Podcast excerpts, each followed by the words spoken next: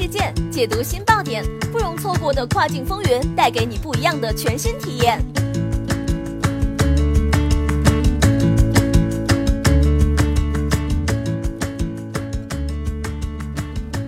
雨果电台，听跨境的声音。各位听众朋友们，大家好，欢迎大家收听这一时段的跨境风云，我是可心。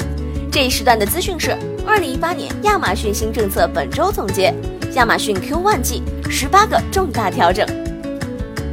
二零一八才刚开始，亚马逊就相继推出了一系列新政策。对于卖家来说，时刻关注平台变化，利用好平台规则，才能提前做好战略布局，迎战二零一八。一美元汇率直线下降，对跨境外贸的人来说，汇率是一个关于利润的重要话题。尤其对小卖家来说，汇率的升降有时也影响着店铺的生死存亡。但自从去年开始，美元指数持续下滑，甚至在前几日跌到最低六点四二。二，亚马逊收款日提前为一天。一月，亚马逊卖家后台增加了一个手动收款的功能，目前只有部分二零一七年注册卖家才能使用。相信这个手动收款功能普及落地的到来不会太久。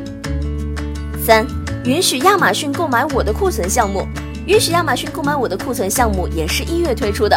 参加该项目后，亚马逊会购买您的亚马逊物流 FBA 商品，并在全球的亚马逊商城销售，但必须是全球开店的卖家才有机会。四、FBA 配送费调整。美国站的 FBA 费用进行调整，新的 FBA 体系将于二零一八年二月二十二号生效。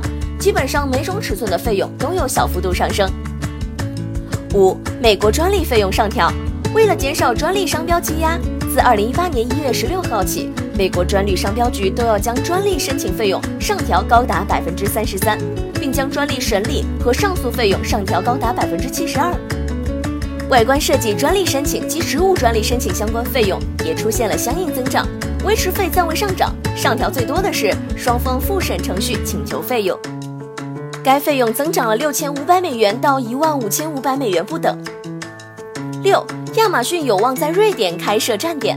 现在瑞典电商市场中最热门的一个话题就是亚马逊是否会进军瑞典，或何时进军。据相关知情人士透露。亚马逊决定退出瑞典站，并且很快进军瑞典电商市场。七，亚马逊计划在二零一八年推动数字广告业务，挑战谷歌和 Facebook。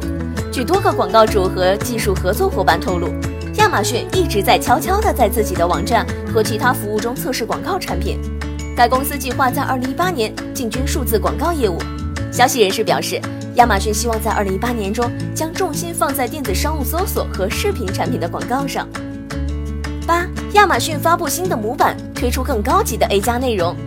A 新的模板比旧版增加了更多板块，现在一个 A 加页面最多可以有七个板块，其模板数量甚至大于 V E 账号的 A 加页面。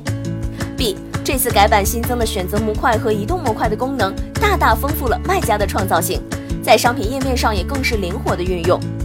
C 这次模板的改版和之前的最大变化，不只是模板的变化。九，亚马逊 Customer Insight 新功能全面开放。亚马逊在 Performance 栏新增加 Customer Insight 功能。亚马逊客户洞察是一个为卖家设计的程序，允许卖家以一个问题形式直接征求客户反馈意见。它类似一个制作调查问卷的功能。卖家通过创建一个关于产品问题的调查，然后亚马逊发给相应客户，最终卖家可以轻松快速的从目标市场获得直接反馈。十，亚马逊新功能一站式多站点管理。亚马逊更新多站点管理功能，Sell Globally 功能更完善。这个功能让你可以登录任意关联的亚马逊账号，就可以使用单站点登录管理。Single Sign On，在一页获知多站点资讯。例如，卖家可以直接从美国站的账号关联其他站点的亚马逊账号，例如欧洲各站点和日本。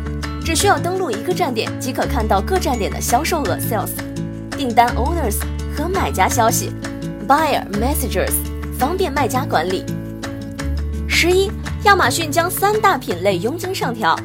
亚马逊向卖家发送邮件表示，从二零一八年二月二十二号开始，平台将减少珠宝首饰类产品一年的佣金，而从二零一八年四月十五号开始，服装和配饰、鞋类、手袋和太阳镜类的合格产品的佣金将会增加。珠宝总售价不超过二百五十美元的部分收取百分之二十，超过二百五十美元的部分收取百分之五，每件最低收费两美元。此费用减免于二零一八年二月二十二号生效，有效期至二零一九年二月二十一号。从二零一九年二月二十二号开始，佣金仍旧按照总售价的百分之二十收取，每件最低收费两美元。鞋子、手袋和太阳镜总售价不超过七十五美元的商品收取百分之十五，总售价高于七十五美元的商品收取百分之十八，每件商品至少要收一美元。此项更改于二零一八年四月十五号生效。服装和配饰收取总售价的百分之十七，每件最低收费一美元。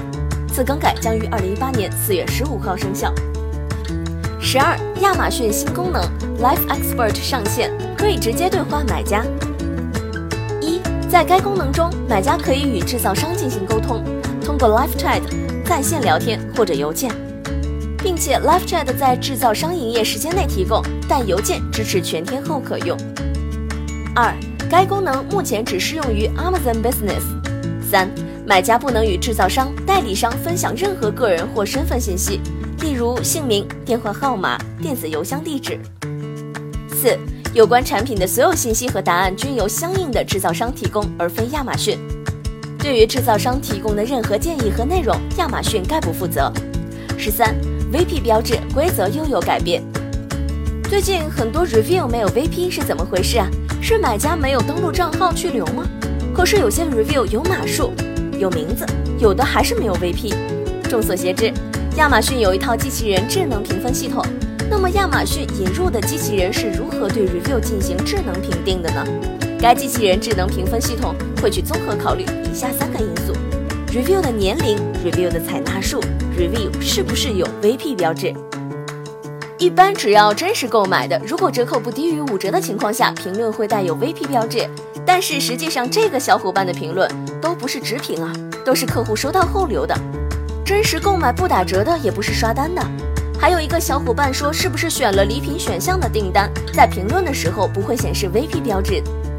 亚马逊评价规则一变，可能各位卖家第一反应都是要寻找更安全的刷单渠道，但建议大家还是把更多的精力放在优化及推广方式上。刷单不是增加 VP 评价的唯一渠道，适当的发催评邮件也是一样能达到目的的。感谢雨果小编的整理，我们下一时段再会。